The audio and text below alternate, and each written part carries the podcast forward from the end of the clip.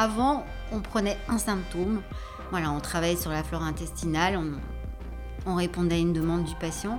Aujourd'hui, on va rebondir comment vous dormez, comment vous mangez?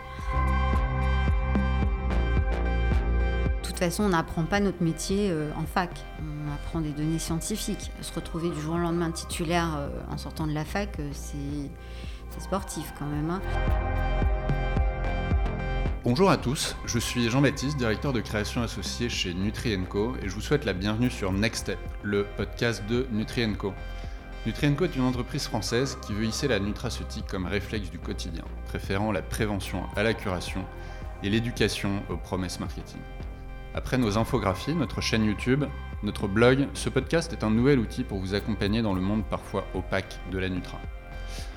Comme la dernière fois, on a un petit code promo euh, qui sera valable du 15 février au 15 mars euh, sur le site de Nutrienco, donc on vous le donnera en fin d'émission. Je suis avec Edouard, fondateur de Nutrienco. Bonjour.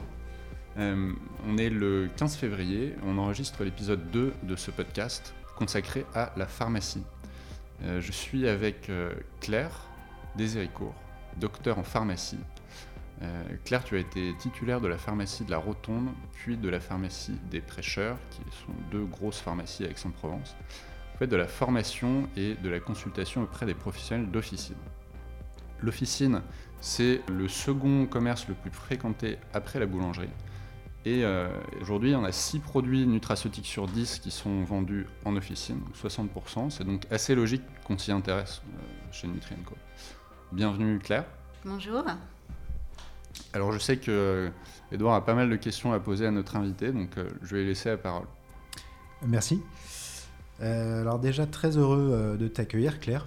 Euh, c'est vraiment, c'est vraiment chouette de pouvoir parler de ces sujets. Tu nous as beaucoup éclairé en fait sur, sur ton métier, un métier qui restait finalement assez peu connu pour nous. Et c'était un paradoxe puisque certes on est, on est né sur, sur le digital, sur Internet, mais il y avait de plus en plus de professionnels de santé qui s'intéressaient à notre gamme et nous n'étions finalement pas vraiment en mesure de comprendre les attentes de ces professionnels de santé et les pharmaciens en faisaient partie. Donc euh, notre rencontre euh, remonte, si je ne dis pas de bêtises, à quelques mois maintenant. Mm. Et euh, on a de la chance de te compter parmi nos plus grands fans. Donc c'est vraiment un plaisir de t'accueillir dans ce podcast aujourd'hui. Alors JB l'a très bien dit. finalement, l'idée, c'est de constater que la pharmacie ou l'officine, qui est un autre nom hein, pour dire la, la, pharmacie, est le deuxième commerce le plus fréquenté par les Français aujourd'hui. Pour autant, on a en fait euh, une certaine distorsion euh, finalement au sein de la, clientèle euh, de la pharmacie, puisque si je dis pas de bêtises, la clientèle est, plutôt âgée, enfin on va dire d'un certain âge, il y a plus, de 45 ans. Les jeunes la fréquentent un petit peu moins. Et l'idée aujourd'hui, c'est de, démontrer que c'est une erreur, que malgré tous les scandales qui ont pu entourer le monde pharmaceutique, on peut penser aux médiators, etc., nos générations étaient pas mal on va dire, euh, mentalement un peu structuré par ces, par ces scandales, euh, il reste très intéressant de tisser un lien avec sa pharmacie de quartier euh, pour déployer un peu sa, logique d'anticipation santé, de prévention qui est chère, qui est à Nutrienco. Donc c'est pour ça qu'aujourd'hui, on trouvait intéressant bah, d'échanger autour de la profession de pharmacien, de ce que peut proposer l'officine aujourd'hui et demain, de la place euh, de la prévention en pharmacie, des médecines alternatives en pharmacie et bien entendu de la Nutra euh, en pharmacie. Euh, déjà, est-ce que tu as quelque chose à dire sur le côté finalement commerce de proximité, commerce fréquenté? J'imagine que tu as beaucoup de, beaucoup de choses à raconter à ce niveau-là. Oui, parce qu'en premier lieu, c'est vraiment un commerce avec des larges plages d'horaires. Hein un accueil souvent euh, chaleureux, euh, bienveillant pour la délivrance des ordonnances euh, et conseils associés. le pharmacien, c'est un professionnel de santé de proximité qui quand même a forte visibilité. C'est l'expert en médicaments. et c'est le soignant aujourd'hui de premier recours dans le système de soins. Et aussi un acteur de coordination dans, dans le, le nouveau en fait, DMP, le dossier médical partagé. Il y a combien de pharmacies aujourd'hui en France? Environ 21 600. D'accord. c'est ça à peu près. Ouais, c'est à peu près ça, je crois. Il y a un point aussi qui est intéressant, c'est qu'aujourd'hui, il y a une grosse partie des, en fait, de, des personnes qui rentrent en pharmacie qui y rentrent parce qu'ils ont une ordonnance. Mais les choses sont, je crois, amenées à évoluer. C'est notamment là-dessus euh, dont on va échanger aujourd'hui. J'ai pu constater que euh, dans la nouvelle convention pharmaceutique, euh, qui a été mise en place depuis janvier 2018, il y a un accent qui est mis sur l'accompagnement du patient. Est-ce que, Claire, tu peux nous en dire un peu plus? Qu'est-ce que ça veut dire, en fait, l'accompagnement du patient en pharmacie? Alors, on va parler de cet accompagnement, en fait, qui est l'évolution de notre profession, qui a mhm. toujours existé, mais euh, il y a toujours eu différentes façons d'exercer, mais c'est l'évolution. Après, quand tu parlais des jeunes et de, la, de leur façon de voir l'officine, je pense qu'il faut. Euh, ça dépend des zones de chalandise. En fait, c'est des officines qui ont plus une patientèle euh, plus âgée, mhm. d'autres un peu plus jeunes. je pense qu'il faut aussi s'adapter à cette patientèle plus jeune. Euh, vous êtes nomade, donc euh, et il faut euh, en fait vous capter. souvent, vous allez souvent chercher l'info sur le net hein, pour recueillir les informations et derrière, en fait, aller à l'officine pour récupérer un, conseil et en fait être, être rassuré. Donc c'est super intéressant ce que tu dis. Voilà, c'est la stratégie du titulaire de, de savoir capter et, et, fidéliser cette nouvelle patientèle euh, pour en fait euh, les, fidéliser, certes, mais surtout répondre à leurs besoins. Mmh. Donc euh, voilà, c'est souvent des jeunes titulaires qui communiquent via les réseaux sociaux, qui donnent des, infos du, quick learning, en fait des, informations courtes de santé pour répondre aux besoins. Et c'est vrai qu'il faut s'adapter à ces besoins radicalement différents suivant l'âge du patient. C'est vrai qu'on voit de plus en plus sur les réseaux sociaux des j'ose, hein, euh, des, pharmaciens influenceurs ont des chaînes qui sont dédiées à ça et qui font des, petites vidéos pour conseiller sur tel ou tel produit. C'est très intéressant. Ce qui est intéressant aussi, ce que tu dis, c'est que euh, on a finalement euh, un pharmacien qui fasse s'adapter à son patient.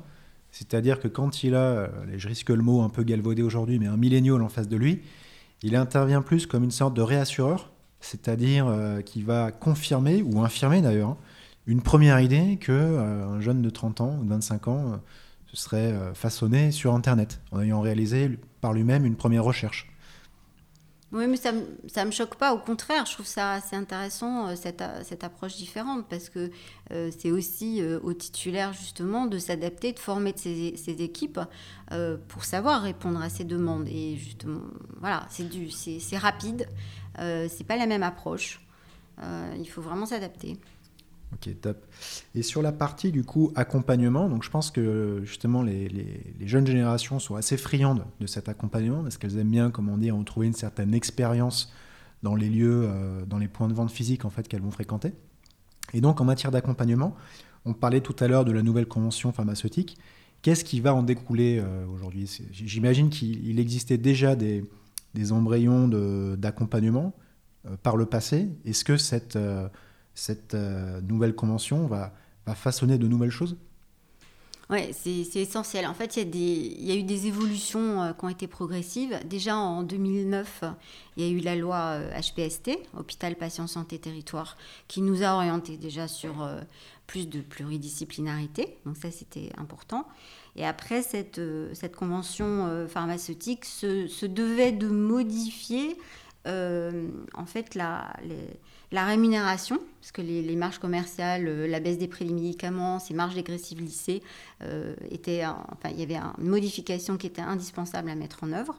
Et donc, en fait, il y a eu une, nouvelle orientation avec une rémunération liée à l'acte de délivrance, enfin euh, valorisé. Donc ça, c'était plutôt bien, avec des prestations de services associées. Donc on a vu apparaître vraiment la notion de santé de premier recours et d'acteur de coordination. Donc des prises en charge, je pense euh, au suivi euh, du patient asthmatique, du patient diabétique, sous anticoagulants oraux, euh, des bilans partagés de médication sur les personnes âgées qui étaient polymédicamentées, aussi des, préparations de doses administrées, les petits sachets en fait mmh. matin, midi et soir qui permettent une meilleure observance des patients qui sont perdus face à certaines prescriptions. Et puis surtout la vaccination. Hein. On a été des acteurs très très efficients dans, la vaccination antigrippale. Sujet brûlant du moment aussi. Alors ça, c'est encore autre chose, voilà. Et amener à faire beaucoup de prévention collective avec euh, les cancers du sein euh, et les cancers du côlon. Là, c'est notre euh, nouvel objectif 2021 qui a été fixé par la HAS. Hein, c'est le plus d'investissement dans la prévention du cancer du côlon, puisqu'il y a encore 7 personnes sur 10 qui font pas de dépistage. dans le sevrage tabagique, le nouveau plan cancer veut une génération en 2030 sans tabac. Et puis euh, aussi dans la délivrance de médicaments à domicile. Et alors du coup, ça, ça va se matérialiser comment ce conseil? Est-ce qu'il y a euh, des salles dédiées en officine pour accueillir les patients et les informer euh, sur la, la, marche à suivre? Ou alors est-ce que l'échange se, se, fait encore au comptoir? Non, J'imagine qu'il y a une certaine intimité quand même à avoir avec son patient. Bah, qui est primordiale, la confidentialité. Non, il y a vraiment eu, euh, en fait, dans les, les, espaces de vente, des créations d'espaces dédiés. Donc au départ, c'était euh, pour l'orthopédie, puis petit à petit pour ces entretiens pharmaceutiques, hein, qui sont euh, des temps dédiés, avec maintenant des, des, rémunérations, puisque depuis janvier, on peut suivre et accompagner un patient sous chimiothérapie orale, donc avec une rémunération, donc un respect de notre temps de, mmh. donné, hein, qui était très important dans, dans le suivi de ces patients. Euh, donc, euh, ces locaux dédiés, euh, il y a énormément de normes d'hygiène en ce moment avec mmh. la pandémie, bien sûr. Et c'est vraiment très utile pour, pour faire ces conseils qui sont enfin personnalisés. de suivi sur toutes les pathologies. L'objectif, c'est la prévention des maladies de civilisation qui sont vraiment le, le, fléau de notre société et qui sont très coûteuses à l'économie, en fait. Du coup, la, convention pharmaceutique, pour bien comprendre et pour que nos auditeurs comprennent bien, c'est en fait des recommandations qui sont données par euh, l'ordre des pharmaciens, c'est ça? C'était la mise en place d'une nouvelle euh, rémunération à l'acte. Oui, tout à fait. Et notre place en tant qu'acteur de coordination et acteur de, soins de premier recours. Et du coup, tous les pharmaciens euh, reçoivent ça et, l'appliquent. Ah oui, c'est mis en place, oui, tout à fait. donc on comprend que ça permet de, vraiment faire évoluer la, la profession. Quoi. Oui, ça permet d'exercer différemment, mm. vraiment, et, de mettre en place des accompagnements de patients. Euh, donc, on, modifie aussi notre image de marque. Hein. Mm. C'est super important pour que cette profession devienne, euh, enfin, soit toujours pérenne, mais offre encore de belles perspectives aux nouvelles générations qui, qui ont envie de s'installer. Hein. Mm. Je me permets de revenir sur un point euh, dont tu as parlé tout à l'heure qui est vraiment intéressant, c'est les maladies de civilisation. Euh, chez Nutrienco, on s'y intéresse beaucoup parce qu'on pense que bah, c'est souvent par la prévention qu'on peut éviter euh, d'arriver jusqu'à ce type de mots. Est-ce que tu peux nous en dire un peu plus? Qu'est-ce que c'est une maladie de Et euh, est-ce qu'on a des exemples précis? Alors, maladie de c'est tout, toutes les maladies cardiovasculaires, le diabète, les cancers. Euh, toutes ces maladies qui ont été euh, créées au fur et à mesure des générations par une alimentation qui petit à petit euh, n'était plus du tout adaptée à notre génome, qui a laissé s'installer des troubles qui ont amené à des pathologies. Donc je pense aussi à cette inflammation de bas grade, hein, ce flux inflammatoire dans l'organisme, qui est le nid bah, de la résistance à l'insuline, donc d'un diabète de type 2, qui est, euh, qui est le nid de, euh, de, bruit inflammatoire, le, donc, qui incriminé aujourd'hui beaucoup dans le cancer. Donc ça, c'est ce qui arrive vraiment quand on a une, un, mode de vie très lié à une alimentation euh, qui est mauvaise sur le long terme. Alors on ne peut pas juger qui est mauvaise, ça peut être aussi euh, lié à des problèmes économiques. Hein. C'est compliqué aujourd'hui de bien manger. L'avantage c'est que justement dans ces prises en charge euh, plus personnalisées et plus globales du pharmacien, c'est qu'aujourd'hui on, on n'ouvre plus un dialogue euh, par une question ouverte classique, comment se passe votre traitement. Aujourd'hui on dit voilà comment euh, s'oriente votre alimentation, euh, comment se compose votre assiette, euh, quelle activité physique pratiquez-vous, comment se passe votre sommeil. Voilà, c'est vraiment en fait une, prise en charge qui est complète mmh. et on peut agir différemment pour améliorer leur qualité de vie. Mmh. Ça, c'est vraiment notre objectif. Hein. Donc on se rapproche un petit peu de la, je vais peut-être dire une bêtise, mais de la naturopathie quelque part? Bah oui, mais on est des, quand même des super naturopathes parce qu'on a cette connaissance. Déjà, on se forme en nutraceutique, et puis on a quand même la connaissance, la physiologie, et on est des experts en médicaments. Donc on a une connaissance un petit peu plus globale, hmm. moins précise en, en, nutraceutique, mais tu vas, on va peut-être parler de la formation aussi. Oui, bien sûr. Euh, je voulais rebondir sur un point qui est très intéressant. Euh, tout à l'heure, tu disais que finalement, on ne pouvait pas dire à une personne tu manges bien ou tu manges pas bien, parce qu'en fait, on est obligé de l'appréhender au regard de sa condition sociale. Euh, et tu disais que économiquement, il était finalement pas évident aujourd'hui de s'alimenter correctement.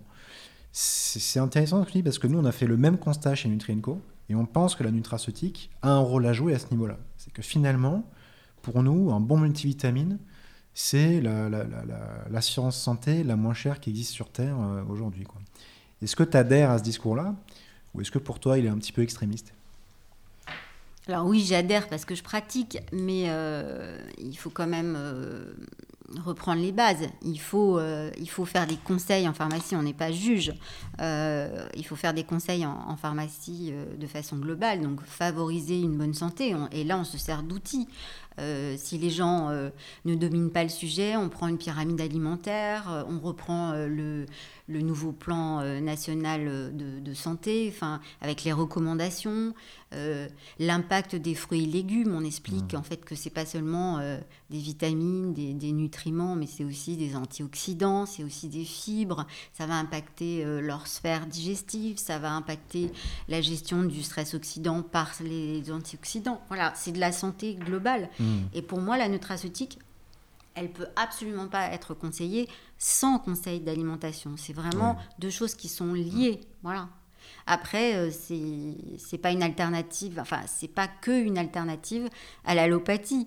C'est en effet euh, compenser les déficits d'une alimentation qui est jamais parfaite, même quelqu'un qui, est tombé dans l'orthorexie, hein, qui mange parfaitement bien, il y a toujours forcément des carences. Mmh. Et en effet, euh, si les nouvelles générations prennent l'habitude de combler ces carences par des compléments, une nutraceutique bien conseillée, adaptée aux antécédents familiaux, aux désordres éventuels de l'hygiène de vie, euh, on aura vraiment franchi un, cap, hein, même si je pense que le, le gap, il est, euh, il est compliqué à combler.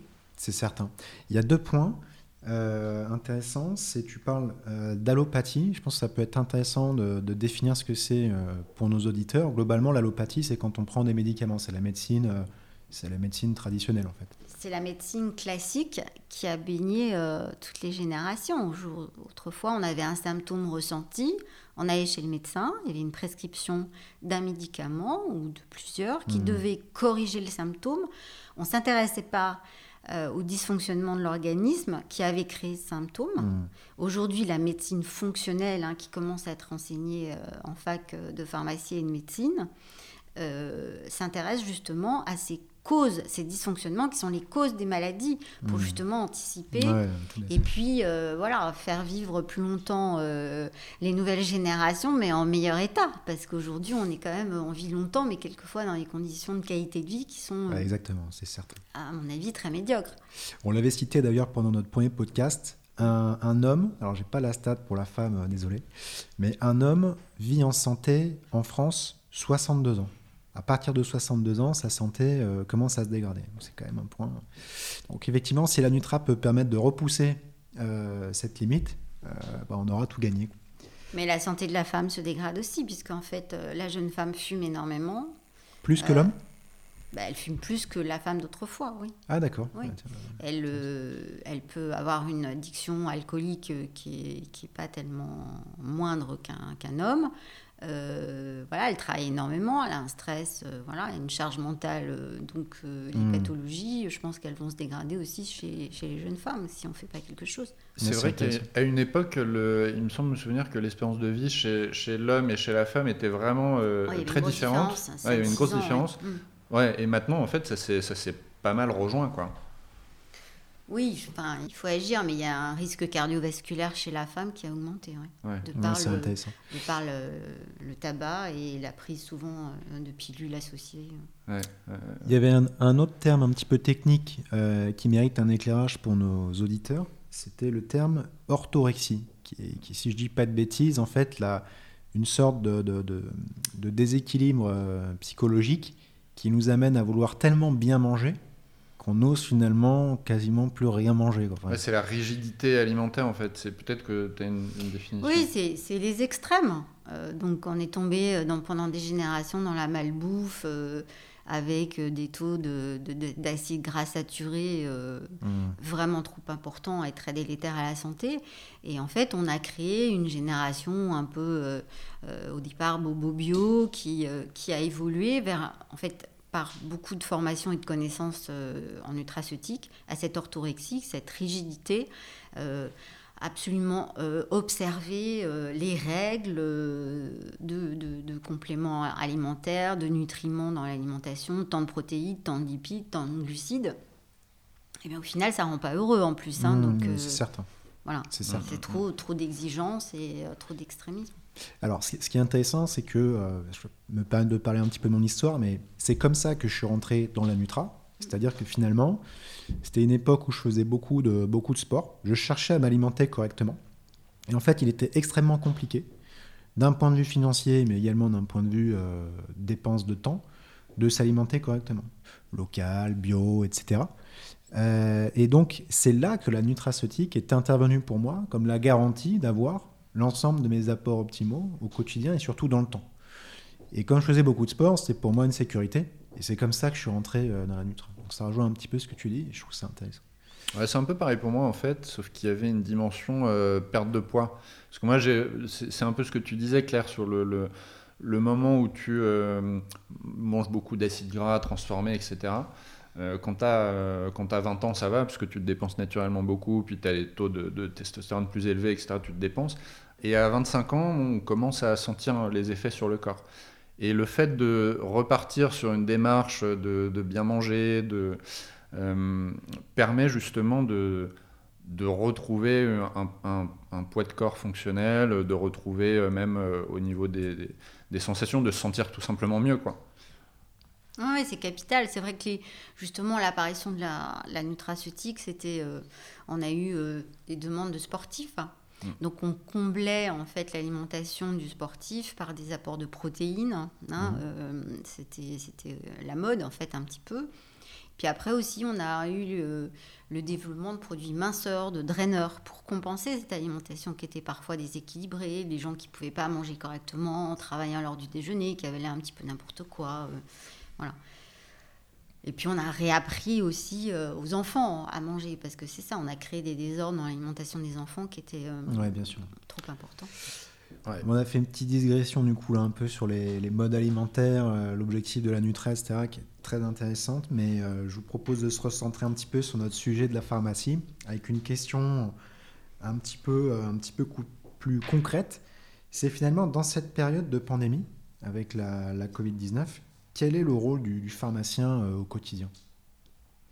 Alors c'était une période assez compliquée parce que du jour au lendemain, il a fallu s'adapter euh, en fait euh, aux règles de distanciation, aux masques qu'on n'avait pas, qu'il a fallu ensuite distribuer, au management des équipes, hein, il a fallu savoir les protéger, surtout éviter de tomber malade pour déséquilibrer la prise en charge client, en fait le service client au comptoir.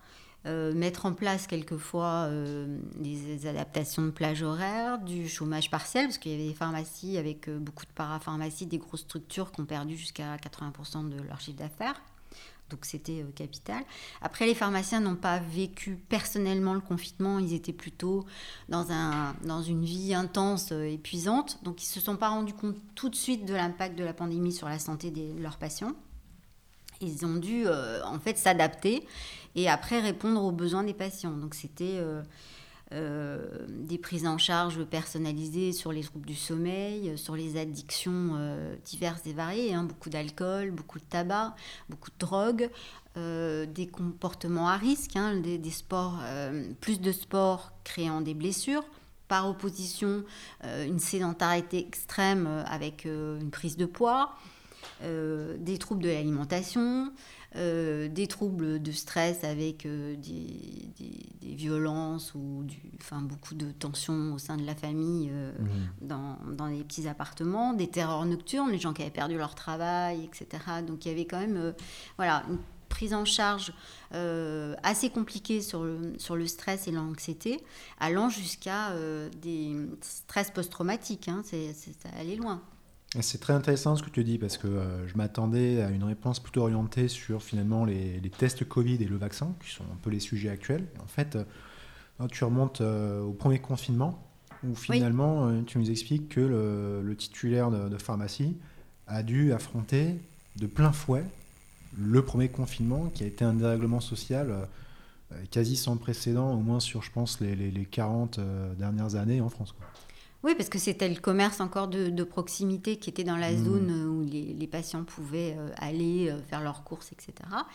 Euh, qui, était, qui était ouvert et c'était un, un, acteur de santé qui écoutait. Donc euh, le pharmacien, mais il a écouté, il a reformulé, il a essayé de neutraliser, il a essayé d'être zen parce que les, les, Français étaient à cran, hein, c'est sûr. Mmh. Puis après, il s'est formé aux tests antigéniques pour les réaliser à l'officine. Encore une fois, en essayant de préserver les équipes, hein, parce qu'il ne fallait pas euh, tomber malade. donc il y a eu ça. Après, là, il y, a la forme, il y a la formation au vaccin anti-Covid. Et là, par contre, on a un rôle de prescripteur. Donc ça, c'est assez nouveau, dans, mmh, grâce à la mise sur le marché du, vaccin euh, AstraZeneca. Ok. Il y a également un point qui est, intéressant, c'est de constater que sur les dernières années, il y a une offre de parapharmacie qui est venue se greffer euh, sur le métier traditionnel euh, de l'officine. Et j'oserais le, mot, alors il est un peu provoque, hein, mais il est là, enfin c'est, fait exprès, qui a amené en fait pour certains euh, un changement de l'image de leur titulaire, qui est de plus en plus perçu comme un, businessman. Et aujourd'hui, je voulais savoir un petit peu quelle était ta position à ce niveau-là, et de savoir aussi si finalement, dans ces 20, on a, on a parlé de 21 600 officines en France actuellement, quelle part euh, de ces officines étaient finalement, euh, euh, on va dire, comment dire, corrélées à cette émergence un peu de la pharma business? Alors, je dirais que la pharma business, c'était une obligation pour s'adapter aux contraintes économiques. Donc, il fallait continuer d'exister, il fallait maintenir pérenne son entreprise. Donc, où tu te formais, en fait, tu devenais efficient en tant que chef d'entreprise, ou tu coulais. Donc en effet, il y a eu des leviers de développement euh, dans, justement dans, ces évolutions de la profession qui ont été euh, la vente de parapharmacie, le discount, euh, l'apparition de, de, de, maîtres linéaires de nutraceutiques, euh, l'apparition de, justement d'entretien, de confidentialité dans les officines, c'était assez nouveau de savoir s'extraire du comptoir et recevoir un, patient euh, dans une autre démarche en fait, mhm. même de s'asseoir aussi, hein, c'était, c'était nouveau, voilà. Euh, après, moi, tu me choques pas du tout. Un chef d'entreprise, bien sûr, parce qu'en fait, il y a beaucoup de salariés, il y a un local commercial qui est important. Après, c'est un chef d'entreprise avec un ADN hein, d'acteur de santé. Euh, donc c'était de l'adaptation, de l'adaptation pour durer. Aujourd'hui, il y a différentes façons d'exercer. Il n'y a plus beaucoup de pharmacies, enfin, il y a de moins en moins de pharmacies indépendants. Euh, il y a beaucoup d'adhésions à des groupements de pharmaciens. Ça, ça, permet de travailler en réseau. Euh, donc, c'est des économies d'échelle c'est euh, des outils de communication, des flyers, des écrans qui passent des messages de santé. Euh, c'est de l'innovation aussi. Hein, c'est pas évident mmh. d'être seul dans son officine et, de rester, Surtout à l'heure de la digitalisation. innovant. Mmh. Voilà. donc c'est aussi en fait des outils pour faire des consultations, pour, pour personnaliser le conseil et, communiquer euh, en fait en réseau. Donc euh, ça c'est un petit peu l'évolution de, notre profession, euh, ces groupements et ces réseaux. Aujourd'hui, il y a énormément de structures qui atteignent jusqu'à 1000 à 3000 mètres carrés, mmh. donc des très grosses pharmacies, avec des, des, corners, hein, des shop in the shop, qui présentent donc des gammes de parapharmacie, mais aussi beaucoup de nutraceutiques. Donc on va, on va pouvoir utiliser des outils, des, des, pads pour recevoir les, patients, euh, faire des questionnaires. Donc déjà une autre, une autre démarche.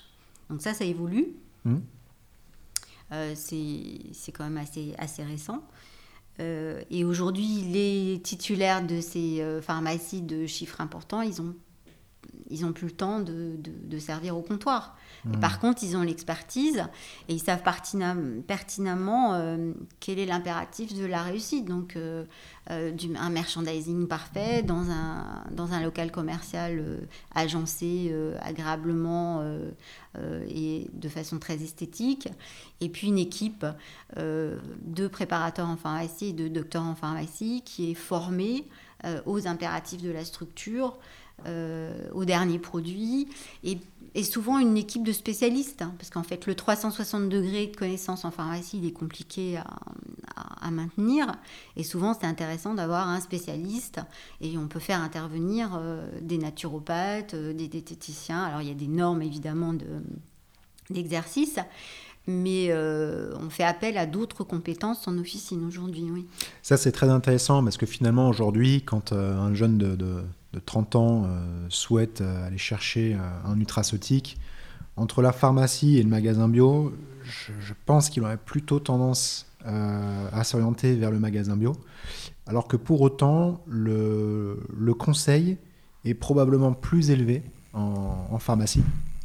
Et d'ailleurs, euh, on va trouver euh, dans les rayons, comme tu le disais, des naturaux, des diététiciens, etc., qui sont vraiment capables de l'aider dans son choix. Ce qu'on n'a pas encore, même si à mon avis les choses vont évoluer, euh, du côté des, magasins bio. Et du coup, ça m'amène à une question, c'est finalement quelle est la place accordée aux médecines alternatives aujourd'hui en officine? Puisqu'on sait que, alors, a priori, les, choses semblent évoluer, mais on sait que par le passé, il y a eu un petit, comment dire, des, frictions entre euh, la médecine allopathique, donc on a défini tout à l'heure, hein, donc euh, les auditeurs euh, pourront bien, bien comprendre ce que c'est, euh, et puis les, approches plus traditionnelles. C'est-à-dire que euh, par le passé, pour parler plus vulgairement, euh, vous faisiez un dîner avec un, un naturopathe et un médecin, bon, vous aviez une chance sur deux euh, de finir en conflit. Aujourd'hui, du coup, comment l'officine a réussi à passer au-dessus de ça euh, pour ouvrir euh, sur les médecines alternatives? Et quelle est la place accordée aux médecines alternatives? Alors, c'est vrai que le pharmacien, je pense, il est plus ouvert parce qu'en fait, il, y- il y a une demande de multicompétences. Donc, euh, bon, je, sais pas, je citais 360 degrés, j'exagère peut-être, mais euh, en fait, euh, en effet, il y a la vraie vie en pharmacie, c'est un mix de l'allopathie et de la nutraceutique. Hmm. Voilà, on a une prescription d'antibiotiques, bah, on va prendre en charge le patient avec, euh, on va travailler son, microbiote, euh, on va, essayer de préserver les effets secondaires euh, de l'antibio. De même avec un anti-inflammatoire non stéroïdien, où on va essayer de minimiser l'impact sur l'estomac sans donner un antiacide qui va déséquilibrer euh, la digestion des protéines. Donc tout ça, voilà, on a une vision un peu plus d'ensemble qui peut être plus limitée chez le médecin, qui peut, voilà. Mais encore une fois, aujourd'hui, il y a énormément de médecins qui font cette médecine fonctionnelle, Mm. qui recherchent les, euh, les dysfonctionnements des fonctions et qui évoluent vers la, vers la micronutrition. Beaucoup, beaucoup. hein. Euh, Donc, euh, je pense qu'on a franchi vraiment un, un gap et, euh, et parce que parce qu'il y a une demande de naturalité. Il y a une vague hygiéniste qui est amenée par les, par les jeunes et euh, le pharmacien doit s'adapter. Et c'est pour ça qu'il doit se former euh, en micronutrition euh, pour être vraiment aussi compétent qu'un naturopathe. Je pense qu'avant, on prenait un symptôme, voilà, on travaillait sur la flore intestinale, on, on répondait à une demande du patient.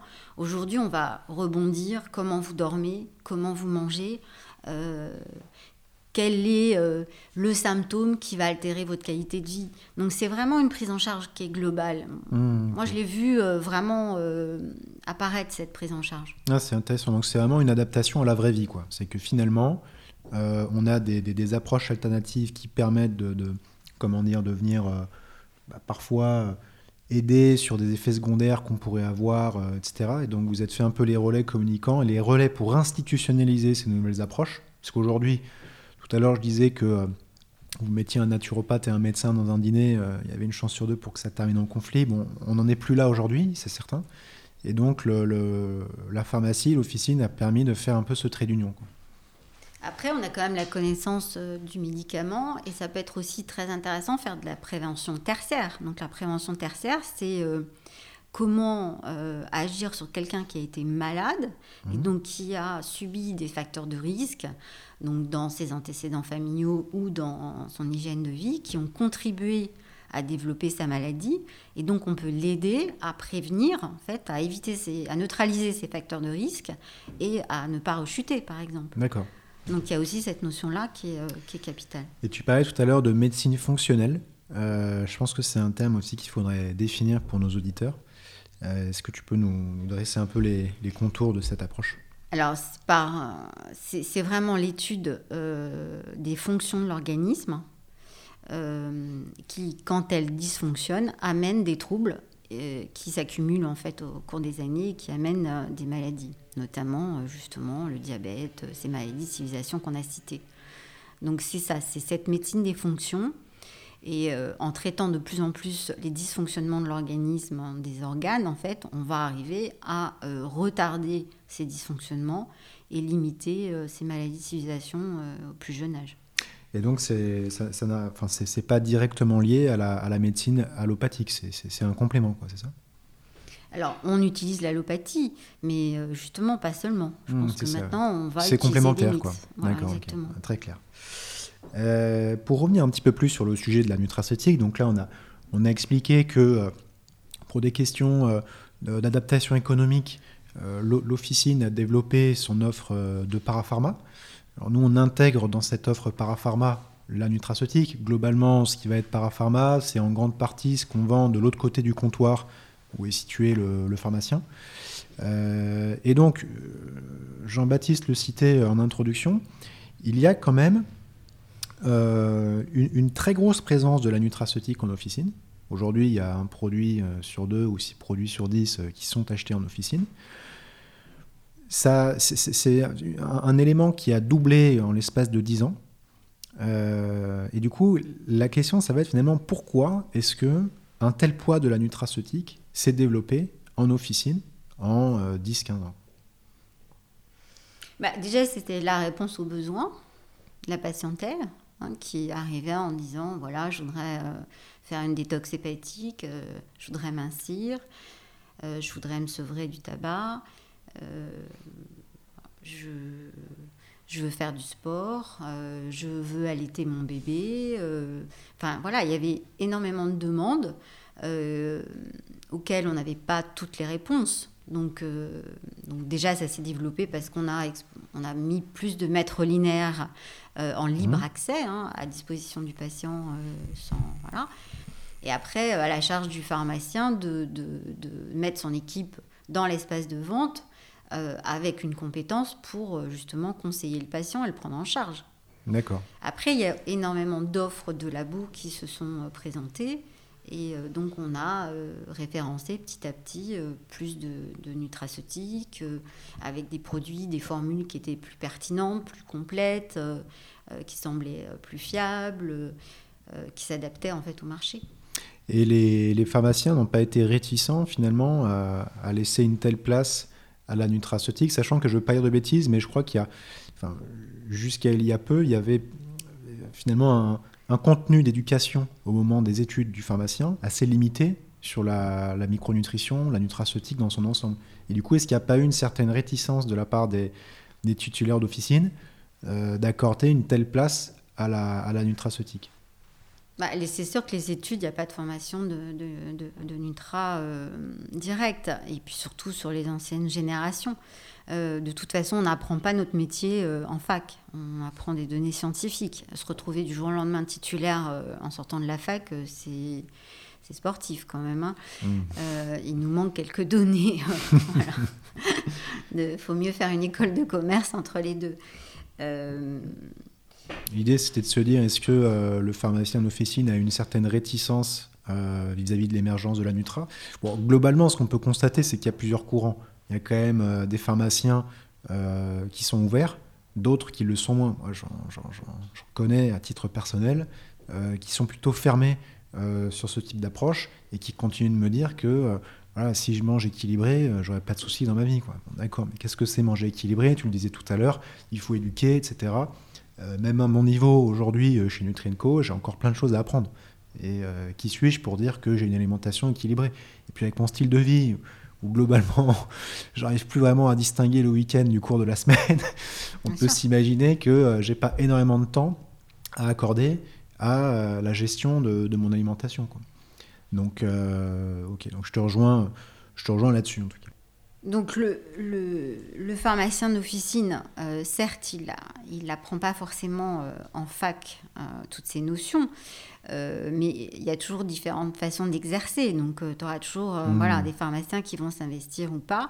Je pense qu'aujourd'hui, il adhère, c'est sûr, parce que, parce que de toute façon, sinon, il serait en incompétence de réponse face à son patient qui est demandeur à l'officine.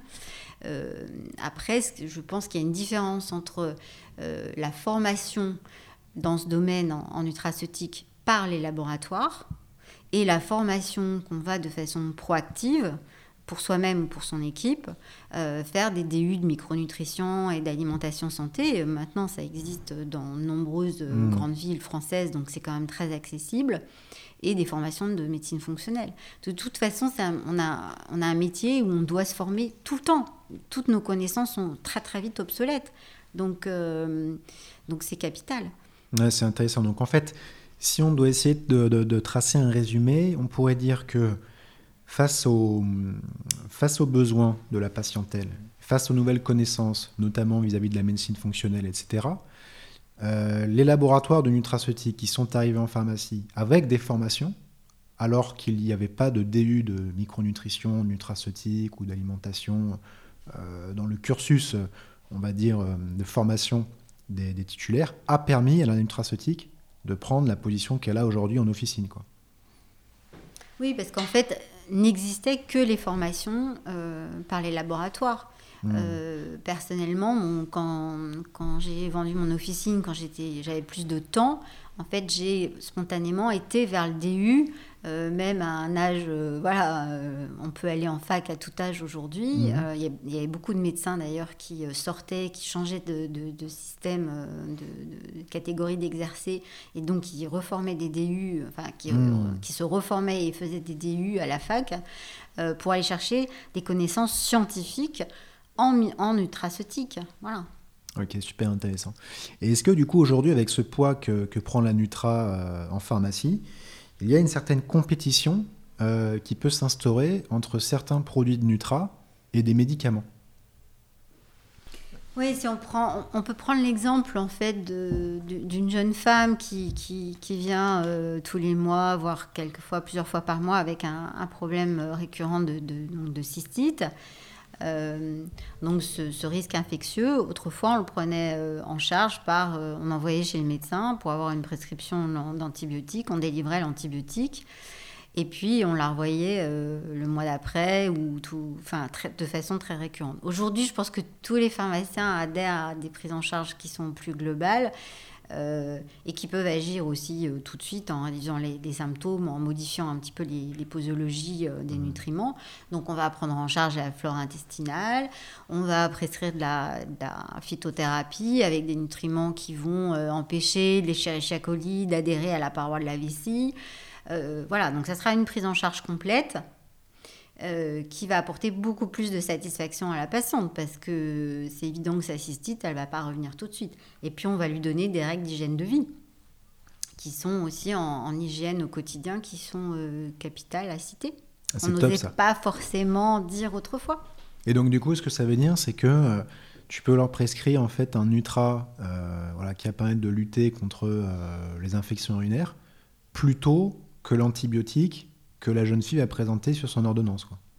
Oui, après, ça sera le choix du, de la patiente. Bien sûr. Mais en revanche, j'aurais des arguments forts, parce que de toute façon, la prise d'antibiotiques, euh, elle risque de créer des résistances. Hein. Une, un de notre rôles d'acteur de santé, c'est de lutter contre les résistances aux antibiotiques qui est en train de se créer euh, de mmh. façon plus plus. Et puis aussi... Euh, euh, voilà, cette satisfaction patient qui, est intéressante. Euh, de toute façon, après un antibiotique, il va falloir traiter sa flore intestinale. Donc, hmm. c'était une boucle. Hein. Euh, non, mais c'est vraiment un point, un point intéressant parce que, à titre personnel, j'ai vraiment la conviction que la nutraceutique est en train de rentrer en compétition avec certains médicaments, en fait. notamment justement avec cette nouvelle approche de la, de la médecine fonctionnelle, du travail du terrain, etc. Donc c'était vraiment capital pour moi d'en venir dessus et de, et de te l'entendre dire en fait. On a des problèmes aussi avec les antiacides, hein, les IPP à l'officine. Euh, au départ, c'était une prescription sur un temps dur, enfin sur un temps court. Mhm. Euh, aujourd'hui, comme c'est des médicaments qui sont en vente libre dans des conditionnements de 7 comprimés ou de 15 jours, on a des patients qui les rachètent et qui sont sans arrêt sous IPP. Donc, euh, bah, on modifie le pH de l'estomac, on modifie la digestion des protéines, on crée une, perméabilité intestinale et voilà, c'est complètement absurde. C'est quoi C'est les, les, euh, les, Malox, les, ce genre de. non, c'est les Mopral. Voilà. D'accord. Les, IPP, les anti-pompe à protons. Ok. D'accord, je connaissais pas. Non. Euh, Mais c'est vrai que c'est un problème d'automédication, ça, en fait. On, peut avoir ce problème d'automédication où, les gens, en fait, vont. vont euh, bypasser, on va dire, leur professionnel de santé, aller directement s'acheter du médicament et du coup faire peut-être plus de mal que s'ils ils allaient euh, plus simplement sur de la nutraceutique, où là les risques sont peut-être moins élevés bah, Il y a deux notions. Il y a déjà euh, l'efficacité au quotidien, c'est-à-dire que tu bosses. Euh, avec le télétravail, tu bosses tout le temps finalement. Donc mmh. en fait, tu dois être au top tout le temps. Et donc, il y, a cette notion-là. Donc, on va chercher un médicament pour euh, répondre à un symptôme, pour le stopper, voilà, euh, sans penser en fait et sans demander aux professionnels de santé les conséquences que ça peut avoir. Et le rôle du professionnel de santé, c'est justement de dire d'ouvrir le débat par euh, des questions ouvertes. Voilà, pourquoi, comment.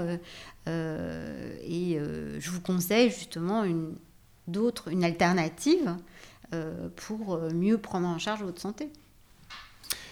Il y a un point aussi sur lequel on aimerait bien avoir ton avis, c'est la notion du, label bio. Finalement, ce qui est intéressant, c'est que euh, sur les gammes de, para, euh, le, label bio n'est pas quelque chose qu'on retrouve de partout en officine, alors que euh, avec l'émergence des magasins bio, les offres Nutra dans ces magasins sont plutôt orientées sur ce type de label. Et du coup, ma question, c'est pourquoi est-ce qu'en officine, les gammes Nutra, ou même les gammes para au sens large, euh, n'ont pas été chercher euh, ce type de label? En tout cas, n'en ont pas fait une priorité. Alors, je suis pas une experte. Pour moi, le, bio, c'est pas un mot magique, mais, euh, mais déjà parce que le flux de clientes, enfin de clients adeptes du bio a été dans les magasins bio qui, sont sortis au départ. Après, il y a eu des, des marques des, franchises de, magasins qui ont, concentré le flux de la clientèle bio. Et puis après, il y a eu une convergence, il y a eu un mix euh, entre les deux secteurs, des laboratoires euh, en officine qui se sont positionnés vers le bio pour justement euh, capter cette clientèle bio, cette patientèle qui était adepte et qui pensait en fait, qui mettait en évidence tous les excipients, euh, tous les produits qui pouvaient être euh, hmm. toxiques, notamment pour les, dans les gammes euh, de parapharmacie pour, pour les enfants. Et puis après, la nutraceutique bio, en effet, est arrivée, mais ça a été assez progressive. Et puis, je ne veux pas critiquer, mais il y a quand même un conseil, une pertinence de conseil dans les magasins bio de par les ressources RH. Hein, le la, compétence euh, des vendeuses en magasin bio est quand même, euh, ça n'a rien à voir avec une prise en charge d'un pharmacien. C'est certain. Euh, bah oui, on est obligé de le dire. Mais c'est pas les mêmes études, c'est pas les mêmes, la même formation, mm. c'est certain. Donc après, le bio est venu en pharmacie et on a, on a quelques gammes, oui. Non, il y a des gammes certains, mais après, donc ce que, ce que je retiens, c'est que le, tu disais tout à l'heure que le bio n'est pas un mot magique, c'est pas mal ça. Mais, euh, mais globalement, euh, pour, résumer, le, bio n'est pas le reflet de la qualité. Donc c'est aussi pour ça que le, le titulaire s'est pas concentré à faire rentrer du bio pour lutter euh, de façon directe à la concurrence des, magasins bio. la priorité est restée l'efficacité. Et le bio est arrivé en fait dans une seconde, enfin dans un, dans un second temps, parce que la demande se fait et parce qu'on arrive aujourd'hui à développer de la nutraceutique de qualité, enfin, qui fonctionne, et qui est bio. quoi. C'est pas systématique. Mmh, tout à fait. Et du coup, même question un petit peu sur la transparence. Euh, il y a finalement, euh, sur les produits de parapharmacie, très peu de transparence aujourd'hui, alors que euh, chez, les, chez les consommateurs et plus généralement chez les jeunes consommateurs, il y a une, volonté de, comprendre ce qui se cache derrière un produit. Euh, on a besoin aujourd'hui d'acheter des produits qui ont des valeurs, qui vont s'inscrire, euh, voilà, qui vont euh, dégager une forme d'honnêteté, etc. Enfin, nous, c'est ce qu'on s'évertue à faire au quotidien chez Nutrienco, inspirer cette, honnêteté. Et du coup, pourquoi est-ce que les, les, gammes de parapharma n'ont pas misé sur cette transparence sachant qu'en plus de cela, c'est un secteur qui avait été entaché par des scandales et que peut-être plus que d'autres, il y avait ce besoin de transparence aujourd'hui, notamment pour attirer des jeunes générations euh, en officine. Alors moi j'utiliserais l'imparfait. Euh, je pense qu'il y avait, il y avait pas de transparence. Ça a commencé en fait euh, il y a une vingtaine d'années avec les parabènes. Donc on a commencé à expliquer ce que c'était qu'un parabène, expliquer qu'en fait on avait besoin d'un conservateur dans un produit pour assurer sa pérennité euh, de qualité. Et puis petit à petit, les, marques ont évolué justement euh, avec euh, de la transparence. Et je ne suis pas d'accord aujourd'hui. Pierre Femme Médicaments sort des produits airless avec cinq principes actifs. Euh, aujourd'hui, la patientèle arrive avec des applications, on scanne les formules et regarde, pour pas les citer, on les connaît tous, mais euh, euh, voilà, scanne les, produits, vérifie qu'il n'y a pas les excipients qui peuvent être toxiques.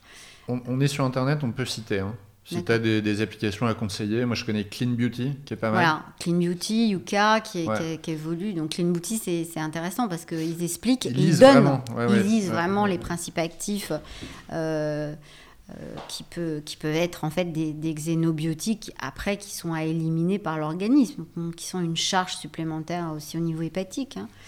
Euh, donc ça c'est assez important. Mais aujourd'hui, euh, cosmétiques actifs, les grosses marques euh, s'intéressent justement à cette transparence, au packaging aussi pour la planète, en fait, qui sont plus des flacons, qui sont des, des recharges. Hmm.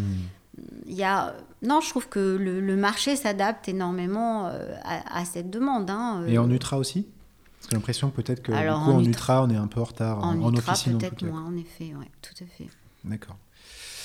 Euh, non, écoute, bah, écoute ça, ça démontre qu'en tout cas, euh, l'offre en officine, au sens large, s'adapte aux attentes des consommateurs un peu 2.0. Donc ça, c'est intéressant. Bon, nous, avec JB, on a fait le constat tout de même que sur la partie Nutra, il y avait, euh, il y avait tout de même un manque de transparence. Les gens qui nous suivent savent que pour nous, la transparence, c'est une vraie valeur. La transparence, c'est pas juste un petit stick sur l'origine euh, géographique lointaine d'un ingrédient, c'est on explique le producteur, enfin quel est le producteur avec lequel on travaille, pourquoi est-ce que c'est lui qu'on a choisi, on explique avec quel façonnier on travaille, on explique avec quel fabricant de gélules on travaille, etc., etc. Et ça, on souhaite en fait le mettre à la portée de tout à chacun en digitalisant notre packaging aujourd'hui avec un QR code qui demain via un scan, permettra d'obtenir toutes ces informations en instantané, et peu importe là où on se trouve. donc Nutrienco souhaite aller à la rencontre des pharmaciens. D'ailleurs, il y a pas mal de pharmaciens, euh, bah, dont toi, Claire, qui, nous tendent la main. Euh, et avec l'idée justement d'apporter ces éléments un petit peu de transparence, d'honnêteté, et de moderniser un petit peu l'offre euh, nutraceutique, en tout cas, à ce niveau-là.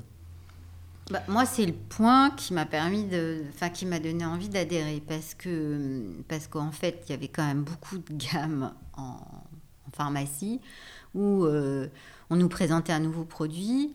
Euh, moi, ça m'est arrivé maintes fois de demander une analyse, de, ne serait-ce que pour vérifier euh, qu'il y avait bien les produits et les dosages de principes actifs dans, dans le complément alimentaire. Et j'ai jamais reçu le, le moindre papier, quoi. Le moindre, le moindre produit, enfin voilà, la, moindre preuve. Donc aujourd'hui, vous, vous avez travaillé sur la transparence, mais en fait, on peut aussi accéder euh, à, toutes ces études sur le produit. Ça, pour moi, c'est capital, c'est hyper important mhm. parce que ça nous crédibilise aussi dans, dans notre conseil. Bien on ne conseille pas n'importe quoi. Il euh, y a énormément de règles maintenant par la DGCCRF, en des organismes qui vérifient euh, les allégations, euh, hmm. la qualité. Enfin voilà, maintenant un produit, euh, c'est sûr que sur un complément alimentaire, il n'y a pas de brevet.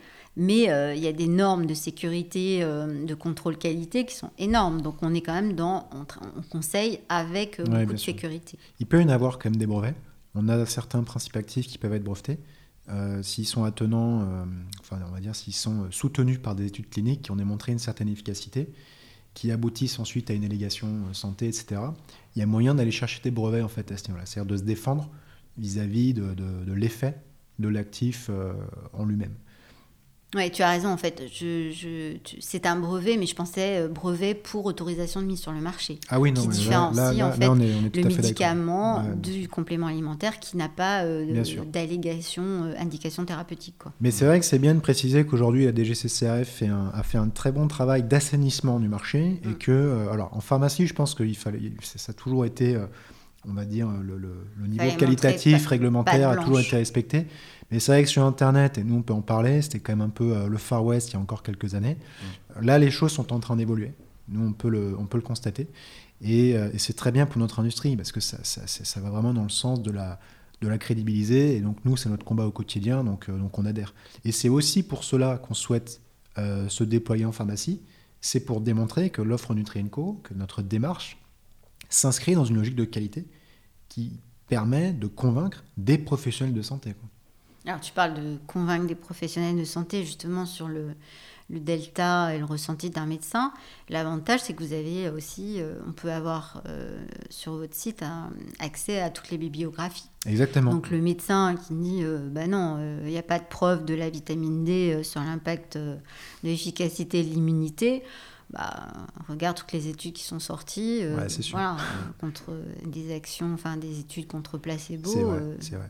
C'est vrai que ça, on fait l'effort de les mettre sur, euh, sur chacun des produits. Mm. C'est c'est à destination, on va dire, des 1 à 3% de nos clients les plus, euh, les plus énervés, on va dire, les plus euh, sensibles à la Nutra, qui vont vraiment aller chercher euh, loin. Mais c'est aussi à destination des professionnels de santé, parce que derrière, nous, ça, ça légitime notre, nos, nos- nos produits auprès d'eux. quoi. Alors, il y a les sensibles, et puis euh, moi j'aime bien cette catégorie de patients que j'appelle, euh, enfin qu'on appelle en médecine fonctionnelle les ignorants sceptiques. Mm. Et là, il faut, voilà, faut y aller. Il faut arriver à avoir des arguments très forts pour les convaincre et pour euh, euh, vraiment les emmener dans des changements d'hygiène de vie euh, pour leur prouver l'efficacité de la Nutra. Mais Nutrienco est une marque de sceptiques. Je me souviens qu'au début, on aimait bien dire une Ouais. marque de sceptiques pour des sceptiques. Parce qu'au début, on- nous, on avait vraiment cette démarche-là d'aller chercher les études. Et, Et on a des jeunes sceptiques aussi. hein. bah, bien sûr, Hmm. bien sûr. Aujourd'hui, toi, Claire, est-ce que tu consommes de la nutraceutique Et si oui, sous, sous quelle forme? Je consomme? Ouais. Oui, je consomme de la nutraceutique parce que, euh, parce que je suis convaincue de l'efficacité d'une part, parce que j'ai une vie stressante, donc euh, euh, j'ai un peu altéré ma santé, voilà. Mhm. Donc je conseille euh, des probiotiques par cure, beaucoup de magnésium, des antioxydants, des oméga 3. Voilà, je fais des cures. euh, je conseille tous les gens autour de moi. Top. Et du coup, demain, en, en pharma, est-ce que tu serais prête à recommander euh, Nutrienco Oui, parce qu'en fait, euh, la gamme s'étend, donc euh, vous allez, à- vous allez pouvoir euh, répondre à toutes les prises en charge. Euh, moi, j'ai adhéré au concept, sur, sur, sur le concept, parce qu'en fait, j'ai bien aimé votre, déjà votre façon de donner envie. Euh, les infographies euh, s'adaptent à toutes les, tous les CSP, hein, tout- toutes les catégories Mhm. socio-professionnelles, elles sont faciles à comprendre. C'est ludique, c'est euh, c'est- c'est- c'est esthétique, voilà. Donc déjà, vous donnez envie d'une autre façon, et puis vous avez une proactivité, alors via euh, des méthodes que je domine pas toujours euh, parfaitement, les réseaux sociaux, etc. Mais euh, vous donnez envie de changer de, de façon de faire, et euh, pour faire de la prévention, euh, pour justement euh, euh, favoriser une hygiène de vie qui est pas pénible, qui est pas Mhm. contraint. Voilà, c'est juste changer des habitudes. Donc Mhm. ça, c'est super important. Et est-ce que tu penses qu'il y aurait un axe sur lequel il faudrait qu'on s'améliore Parce que bon, tout à l'heure, je t'ai posé une question un peu facile de savoir si tu étais convaincu de Nutri, quelque part, je le savais un peu. Mais euh, ce qui va vraiment nous intéresser finalement, c'est que tu nous donnes euh, tes précieux conseils pour euh, améliorer la gamme, améliorer la démarche. voilà. Bon, là, tu me prends un peu dépourvu, mais je pense que. C'est fait exprès. Voilà. Euh, je pense qu'on voilà, tu, on va t'attendre euh, au tournant en officine parce qu'en fait, l'officinal a, l'habitude de, de, recevoir des, gammes de, de nutraceutiques et de savoir où les placer, etc. Donc là, vous allez, avoir, vous allez arriver avec d'autres recos euh, des recommandations de, mise en avant, de prise en charge du patient, des outils pour animer justement euh, votre marque et, votre marche euh, à l'officine. et puis peut-être des outils, je ne sais pas si tu, parles de créer d'autres choses. Euh, bah, après, il y a toute la partie formation, qui est un volet qu'on a, qu'on a, qu'on a finalement euh, que survolé euh, aujourd'hui. Mm. Mais au même titre que Nutrienco c'est s'inscrit dans une démarche éducative. Moi, j'aime bien parler de marque préceptrice. C'est-à-dire, on essaie de démontrer notre, notre honnêteté pardon, au quotidien, de sorte de, de, casser le, biais commercial et d'expliquer en fait à, nos clients, aux gens qui nous suivent finalement, qu'on peut les aider, à notre humble niveau, hein, mais à mettre en place une stratégie euh, d'anticipation de leur santé pour leur vieux jour. Euh, et, ça, c'est quelque chose qu'on aimerait euh, bah, répliquer un peu avec les, avec les pharmaciens. Et là-dessus, je sais qu'en matière de formation, tu es bien calé. Donc, à mon avis, tu peux nous aider. Bah, c'est vrai qu'en formation, en formation, moi j'étais un peu obsédée dans la montée en compétences de mes équipes au comptoir. Donc j'aimais bien former des spécialistes, que j'ai dit tout à l'heure. Euh, voilà, parce que j'avais besoin d'un spécialiste euh, en diabéto. Euh, voilà, il y a certaines pathologies qui sont très complexes, il y a des subtilités qu'il faut connaître, donc c'est intéressant d'avoir des, spécialistes. On forme toutes les équipes en fait. on forme le, équipes, préparateur en pharmacie qui peut être excessivement pertinent, et qui peut avoir une autre vision et qui peut être un très bon spécialiste sur certaines pathos, et notamment en naturo, en hmm. nutraceutique. Euh, après, moi, j'écris et je, voilà, je, aujourd'hui, c'est mon luxe de fin de carrière de, de, travailler dans le care euh, sur la prise en charge des patients et sur la formation. Et là, c'est vrai que je, lance des classes virtuelles par Atout Farm, en fait, euh, sur les bases de la micronutrition pour justement essayer de, vulgariser euh, ce savoir, donner envie aux équipes officinales de monter en compétences et après de se former de façon, euh, encore une fois, plus spécialisée. Parce que le, il y a quand même des, des, bases à connaître, hein. il y a des interactions avec des mmh. médicaments, il y a des contre-indications euh, selon certains terrains. Il y a des surdosages qui peuvent être toxiques. Donc voilà, il y a des vraies connaissances à acquérir je peux m'inscrire moi ou pas du coup Non mais sincèrement, j'y pense, pense vraiment. C'est pas juste pour faire le gentil ou quoi que ce soit. Euh, écoute, merci beaucoup en tout cas euh, de t'être prêté au jeu de, ce podcast. C'était vraiment un plaisir de, te recevoir, d'en apprendre plus sur l'univers officinal. C'était un podcast assez technique, mais finalement toujours dans cette démarche de transparence et d'honnêteté. On partage avec nos auditeurs et nos fans notre façon aussi de réfléchir. Et euh, tu es une personne qui a beaucoup apporté euh, dans sa réflexion euh, à Nutrienco. Et je te remercie d'être venu partager tout ça avec nous aujourd'hui. Bah, merci à vous. de... J'étais ravie de partager ma passion merci beaucoup Claire euh, d'être passée nous voir. Donc c'était le deuxième épisode de notre euh, série de podcast Next Step. Comme je vous le disais en début d'émission, on a un petit code promo qui est valable du 15 février au 15 mars de moins 10% sur le site. Donc le code c'est, alors c'est pas facile à dire, Next Step Claire. Voilà, c'est le nom du podcast avec Claire à la fin. Euh, voilà, 10% sur le site pour vous remercier de nous avoir écoutés jusque-là. Euh, n'hésitez pas à nous laisser un commentaire, n'hésitez pas à nous laisser également une notation sur les plateformes de podcast.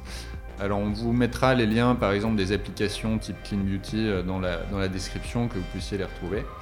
Et on vous dit à la prochaine pour le troisième épisode.